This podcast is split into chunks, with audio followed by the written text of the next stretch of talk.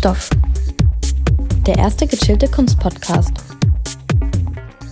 Von und mit Ines Lange und Frauke Maria Petri.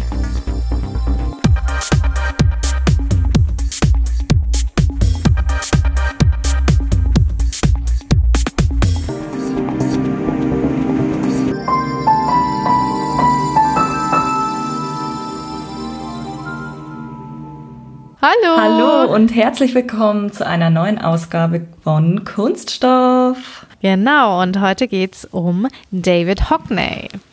Und das Ganze hat auch einen ganz bestimmten Grund, weil wir auf Instagram vielleicht verfolgt habt. Am 18.04. ist David Hockney in der Liste der 100 einflussreichsten Menschen vom Time Magazine aufgeführt worden.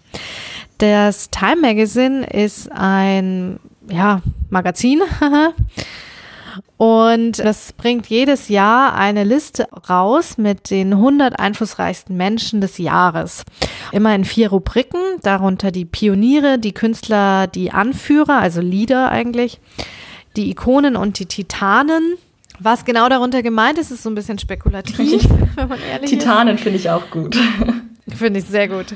Und Hockney ist aber gar nicht unter den Künstlern aufgeführt, sondern tatsächlich unter den Ikonen. Und zwar neben Michelle Obama, Lady Gaga, Taylor Swift und vielen anderen. Und es ist schon ganz interessant. Und was auch interessant ist, ist, dass er gar nicht so das erste Mal in so einer Liste auftaucht, sondern er wurde schon 2011 in einer Umfrage neben 100 anderen Malern und Malerinnen sowie Bildhauerinnen und Bildhauern zum erfolgreichsten Künstler von Großbritannien ernannt auch scheinbar, ich habe es nicht so ganz verstanden, aber da haben quasi andere Künstler und Künstlerinnen gewählt, wer scheinbar den größten Einfluss auf ihre Kunst hat, mhm. wer so in aller Munde ist. Er ist auch schon tatsächlich relativ lang im Business. Ähm, er ist 1937 in Brantford in England, in Yorkshire geboren und laut Wikipedia ist er ein britischer Maler, Grafiker, Bühnenbildner und Fotograf. Ich finde aber, diese Bezeichnung reicht nicht ganz aus. Er ist eigentlich noch so viel mehr. Mittlerweile arbeitet er nämlich auch mit Film und mit ganz neuen Medien, wie zum Beispiel dem iPad. Insofern könnte man ihn vielleicht auch als so eine Art Medienkünstler beschreiben, was vielleicht auch wieder diese Untertitelung als Ikone irgendwie rechtfertigt. Genau, mhm. so ein bisschen zu seiner Biografie habe ich ein bisschen recherchiert. Ähm, 1959 in, ist er an das Royal College of Arts in London gekommen, hat dort studiert und ich denke, seine größte Bekanntheit hat er trotz seinem ja sehr großen Övre. Er hat alle möglichen Techniken bei Bildern bisher verwendet. Ähm, denke ich schon als Maler bekommen. Denn sein bekanntestes Gemälde oder so seine bekanntesten ja, Serie ist die der Swimmingpools, die er in den USA gemahlen hat. Unter anderem hieß davon ein Gemälde A Bigger Splash. Und es ist auch ganz interessant, weil dieses Gemälde zeigt eben den Sprung einer Person, die man nicht sieht, in einen Swimmingpool.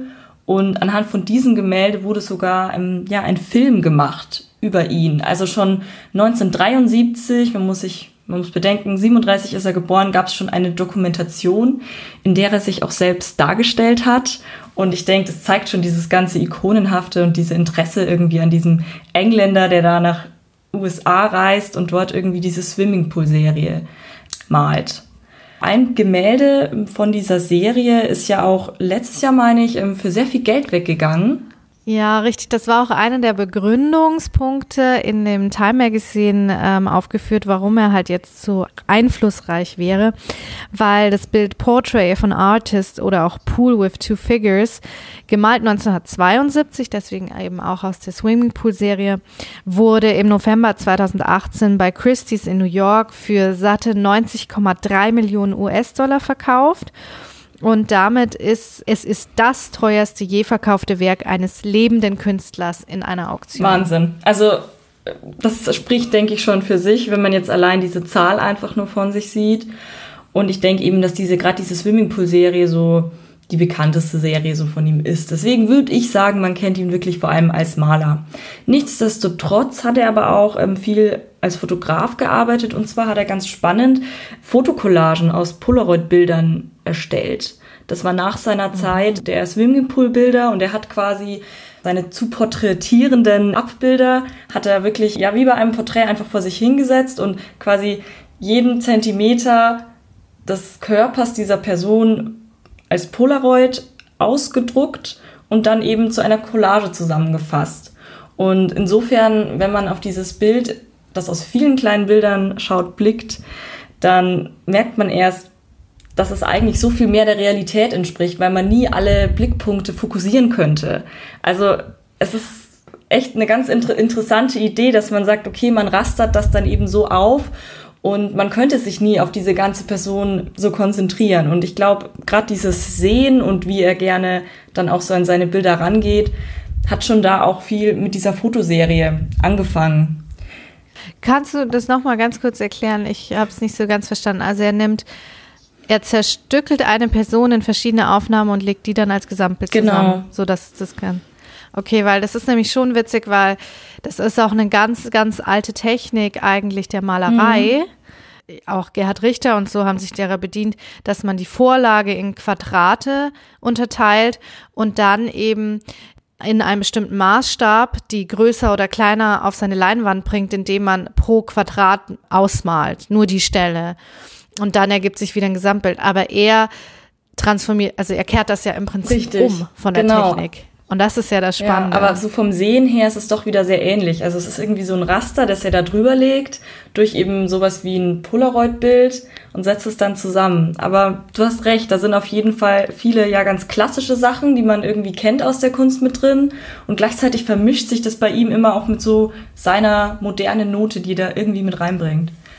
Kurz weiter zu seiner Biografie. In den 80ern kehrt er dann nach dieser Fotoserie wieder eher sich der Malerei zu, bedient sich aber trotzdem neuen technischen Medien. Zum Beispiel hat er auch mal, glaube ich, ein Gemälde gemacht, das immer durch das Fax gejagt wurde und dann irgendwie auch so performativ aufgehangen wurde. Also ganz viele interessante Ideen auch dabei. Und er kehrt dann aber in den 90ern wieder zurück nach England und widmet sich dort vor allem der Landschaftsmalerei. Also einem ganz äh, traditionellen Genre in der Kunst und ist insofern eigentlich mega interessant, dass sich ähm, ja jemand heute noch für Landschaftsmalerei interessiert, diese natürlich aber auch wesentlich anders darstellt, als man es jetzt von diesen klassischen Landschaftsmalereien der alten Meister kennt. Es gibt auch auf YouTube eine Dokumentation, die heißt David Hockney, The Art of Seeing. Und da geht er eben mit ähm, seinem Interviewpartner durch eine Ausstellung und erklärt das alles so ein bisschen, wie das bei ihm auch mit dem Sehen und dem Produzieren von Landschaftsgemälden funktioniert. Er ist irgendwie auch wieder super traditionell, denn er fährt dann wirklich in Landschaften und malt dann vor Ort, bringt alles mit, Leinwand und so weiter und malt dann wirklich das Objekt, die Landschaft vor Ort ab, aber natürlich auf seine eigene Art und Weise. Im 19. Jahrhundert hat sich diese Technik eigentlich erst entwickelt, dass die Künstler rausgegangen sind und wirklich ihre Objekte draußen auch malen konnten. Man nannte das dann Plein-Air-Malerei, da erst da die Tube entwickelt wurde. Also durch diese einfache Erfindung der Tube hat das erst geklappt. die Farbe in der Tube, ja. Und ja, er macht das irgendwie auch wieder, so ganz traditionell, aber arbeitet dann manchmal auch mit dem iPad in der Natur und es ist irgendwie so, finde ich, eine ganz interessante Verwicklung von Moderne und Tradition. Auf jeden Fall. Er wurde auch in, in diesem Begründungstext, nenne ich es mal, wurde halt eben auch angemerkt, dass er in der Kunst des 21. Jahrhunderts angekommen wäre, dadurch, dass er jetzt Videos und Tablets mit integriert. Und ich habe eben auch gelesen, dass er sogar teilweise als Pionier der iPad-Kunst verschrieben wird. Und das ist, glaube ich, was, was man ihm sehr hoch anrechnet, dass er quasi mit verschiedenen Techniken auf die Welt neue Perspektiven einnimmt und sich nicht ähm, nur der traditionellen Art verschreibt. Interessant ist aber, was du jetzt zum Beispiel nicht erwähnt hast, äh, dass in dem Text heißt es halt, dass er der bekannteste Repräsentant der Pop-Art ist. Und ich weiß aber, dass er sich als solcher gar nicht sehen will und nicht so genannt werden Ja. will. Aber es ist ja immer so, wie will ich mich als Künstler selbst sehen und wie werde ich von der Außenwelt in eine, ja, man kann es schon Kategorie nennen, halt doch irgendwie Ja, auch zugeordnet. vielleicht in eine Schublade irgendwie gesteckt. Also er sieht es vielleicht eher dann Ja. als diese Schublade, die ihn einengt, aber der Mensch neigt ja dazu, alles zu benennen. Ja, es ähm, widerspricht sich natürlich auch mit dem, wie er arbeitet, weil er so viele Ja. Techniken verwendet.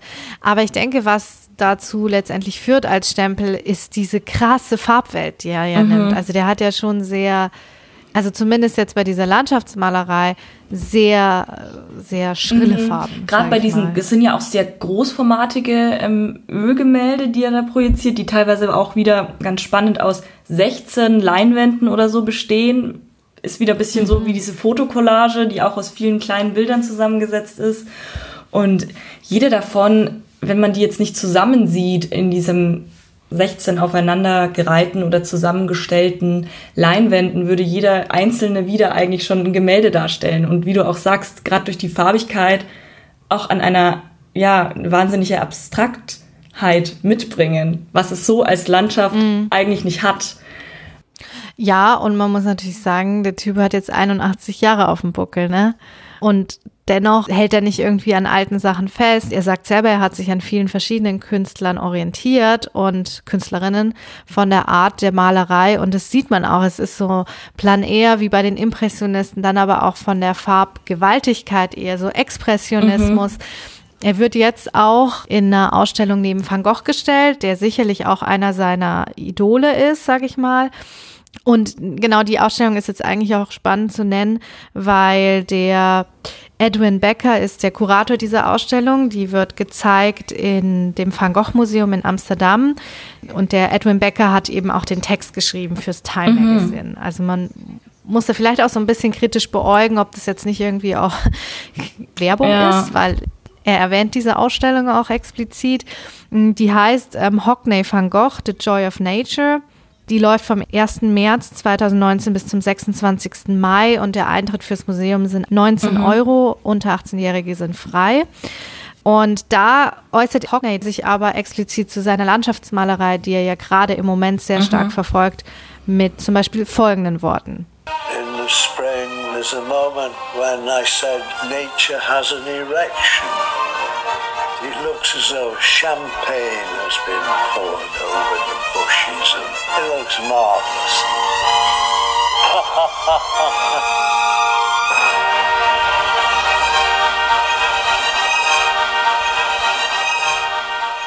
Das war ein Ausschnitt aus dem Trailer der Amsterdamer Ausstellung.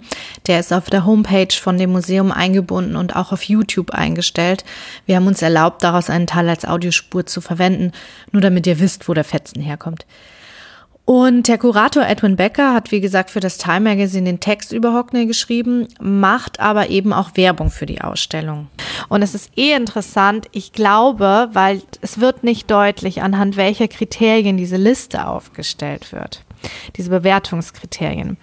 Und da ist es auch fraglich, inwiefern die professionell ist, weil es ist schon einerseits auffällig, dass sehr viele Persönlichkeiten aus englisch sprechenden Nationen aufgestellt werden. Mhm.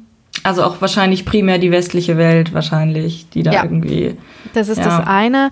Und das andere ist halt, das sind natürlich alles Menschen, die in einem Kanon sind, weil sie sind ja Einfluss, also die einflussreichsten Menschen. Mhm. Aber was ich denke auch dazu beigetragen hat, dass jetzt Hockney da aufgeführt wird und vor allen Dingen unter den Ikonen. Er hat Anfang des Jahres 2019 sehr viel Aufmerksamkeit bekommen durch, und zwar im Internet, im Netz, weil er einmal von der Louvre Gallery in Los Angeles ähm, zusammen gepostet wurde mit Joni Mitchell, also einer Musiklegende der 60er, 70er Jahre. Und das wurde halt am 14. Februar, also an Valentinstag gepostet, zeigt zwei Musik-Kunst-Ikonen als älteres Pärchen vor seinem Bild und dieses Bild hat einfach so viel Charakter durch diese auch Persönlichkeiten, die aber halt auch schon ein gewisses Alter erreicht haben. Und Joni Mitchell lässt sich auch nicht mehr so oft abbilden.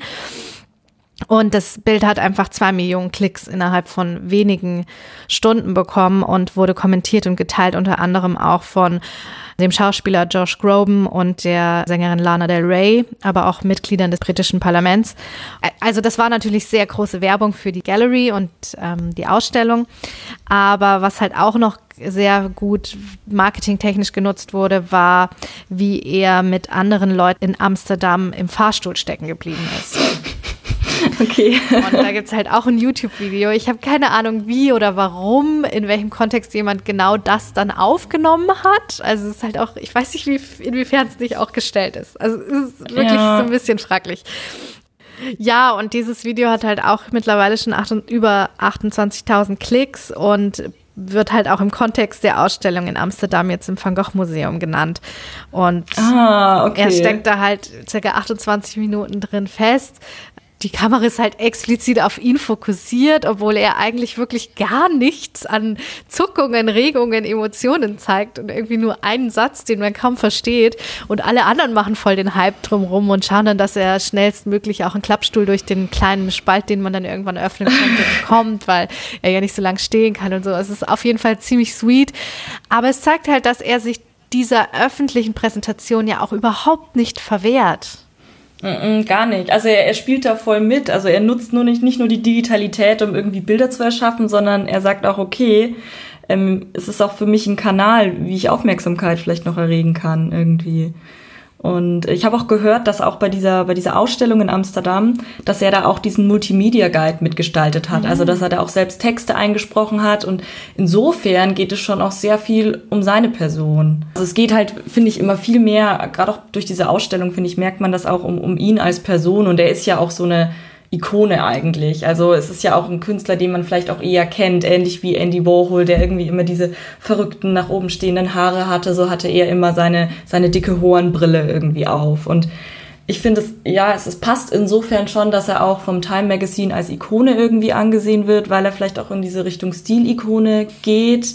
David Hockney ist irgendwie so der, der Helmut Schmidt, glaube ich, von England, weil er auch irgendwie anscheinend krasser Raucher ist und irgendwie voll gegen dieses Rauchverbot in den Kneipen ist. Und es ist Aha. irgendwie so eine ganz kultige britische Persönlichkeit, ja, glaube ich. Ich glaube auch, der hat einen tiefen schwarzen Humor. Also wie man ja, ja. auch an dem äh, kleinen Text, was wir eingespielt haben, gehört hat. Also der, glaube ich, bekommt halt auch allein dadurch auf einer persönlichen Ebene sehr viel Aufmerksamkeit, wenn man ihn kennt. Ja, das glaube ich auch, weil er irgendwie so, so ein schrulliger, aber wahnsinnig cooler älterer Mann ist, der dann auch auf dem einem Video, das ich gesehen hatte, da, da malt er so in der Natur irgendwie raucht eine und flucht aber in einer Tour, weil er sich die ganze Zeit vermalt oder nicht zufrieden ist und es ist so, es ist so mega witzig und unterhaltsam und auch irgendwie sympathisch anzusehen. Aber ich finde, das zeigt halt auch immer mehr, wie sehr man sich als Künstler auch verkaufen muss, vermarkten, seinen eigenen Charakter. Weil ich meine, mhm. auch Joseph Beuys hat die ganze Zeit mit der Fluppe vor der Kamera gestanden und Interviews in ja. seiner, in seiner Anglerweste ähm, gehalten. Ja, es ist einfach diese Inszenierung auch ja, des Künstlers. Und leider auch immer so ein bisschen mit dem Konsum von Drogen verbunden. Ja, das geht oft mit einher. Obwohl ich glaube, bei Hockney ist es vor allem die Zigarette, mhm. die ihn da interessiert, mit seinen 81 Jahren, was schon ja. wieder ein bisschen witzig Wobei ist. Wobei er, glaube ich, sich gar nicht so sehr über die Zigarette identifiziert. Also auch wenn ich jetzt, also ich meine, wenn du ihn so reden hörst, der ist schon sehr britisch, ne? Und ist ja. immer sehr gut gekleidet. Und das fällt mir gerade so ein bisschen auf, wenn ich so an diese Videos denke, die ich mir auch angeguckt habe, zum Beispiel die, das mit dem Fahrstuhl. Der hat eigentlich so ein bisschen die Farben äh, in seinen Krawatten, Hemden und seiner Hornbrille, die auch in seinen Bildern vorkommen. Mhm. Also irgendwie ist er auch selbst ja, ein Kunstwerk. Schon. Das ist schon ganz geil. Und seine Kunstwerke muss ich aber sagen, also ich habe auch, wenn ich ab und zu so mm, aha gemacht habe, das war nicht gestellt, um irgendwelches Interesse hier zu faken. zu gaukeln. Ich bin tatsächlich gar nicht so bewandert mit ihm. Also ich kann auch wirklich mit den Swimmingpool-Bildern gar nicht so viel anfangen. Die sind für mich relativ kühl konstruiert. Aber diese Landschaftsmalereien und die, ähm, das mit den iPads, das wusste ich gar nicht. Ich finde es super interessant.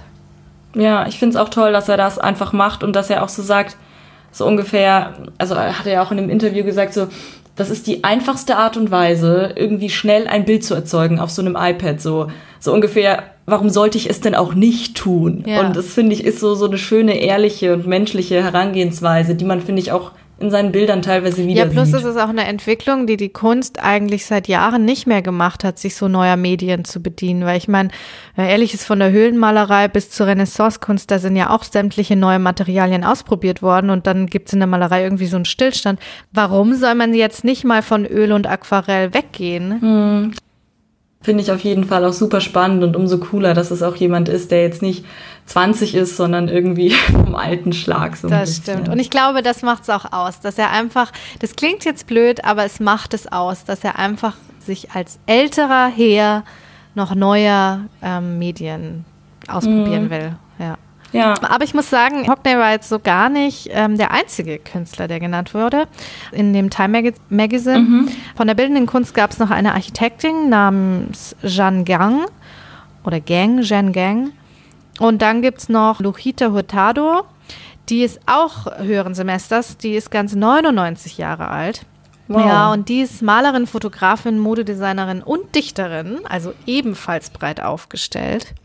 Aber sie hat wohl eher bis jetzt sich im Privaten, also sie hat sehr privat verdeckt gearbeitet und gar nicht so der Öffentlichkeit gezeigt.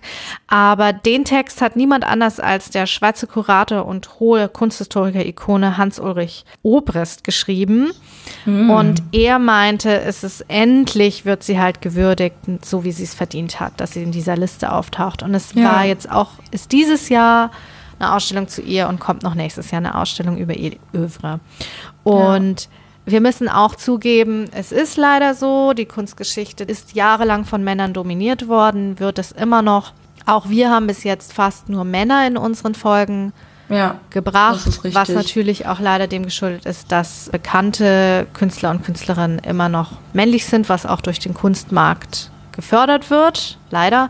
Aber wir werden schauen, dass wir demnächst auch mal über eine Frau berichten. Ja, das ist uns auch sehr wichtig und wir haben schon ein bisschen gebrainstormt. Mal gucken, äh, welche Dame es dann Wer so die wird. Auserwählte ist. Ja, dann würde ich sagen, das war's von Kunststoff. Und über David Hockney. Vielen Dank fürs Zuhören. Bis zum nächsten Mal. Bis bald. Tschüss. Kunststoff. Sponsored by nobody. Cause nobody's perfect.